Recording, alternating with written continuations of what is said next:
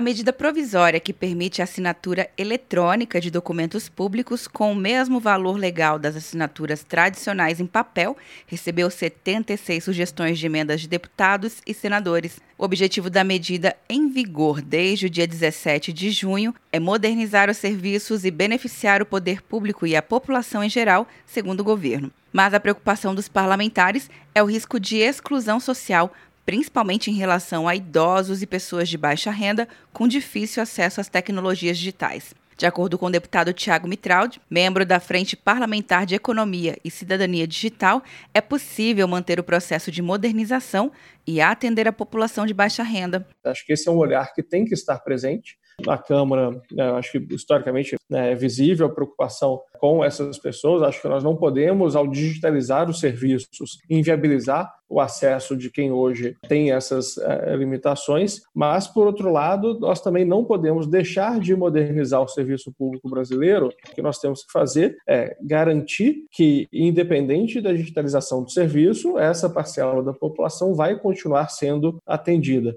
A medida provisória cria dois novos tipos de assinatura eletrônica de documentos: a simples, para transações de baixo risco, como requerimentos de informação, marcação de perícias e consultas médicas, e a assinatura avançada, para transações que envolvam informações sigilosas, como processos de abertura, alteração e fechamento de empresas, transferência de veículos e atualização de cadastros do cidadão junto ao governo. Atenção, você que fez o Enem! Sua nota pode valer uma bolsa de estudos de até 100% para os cursos de graduação à distância da Uninter.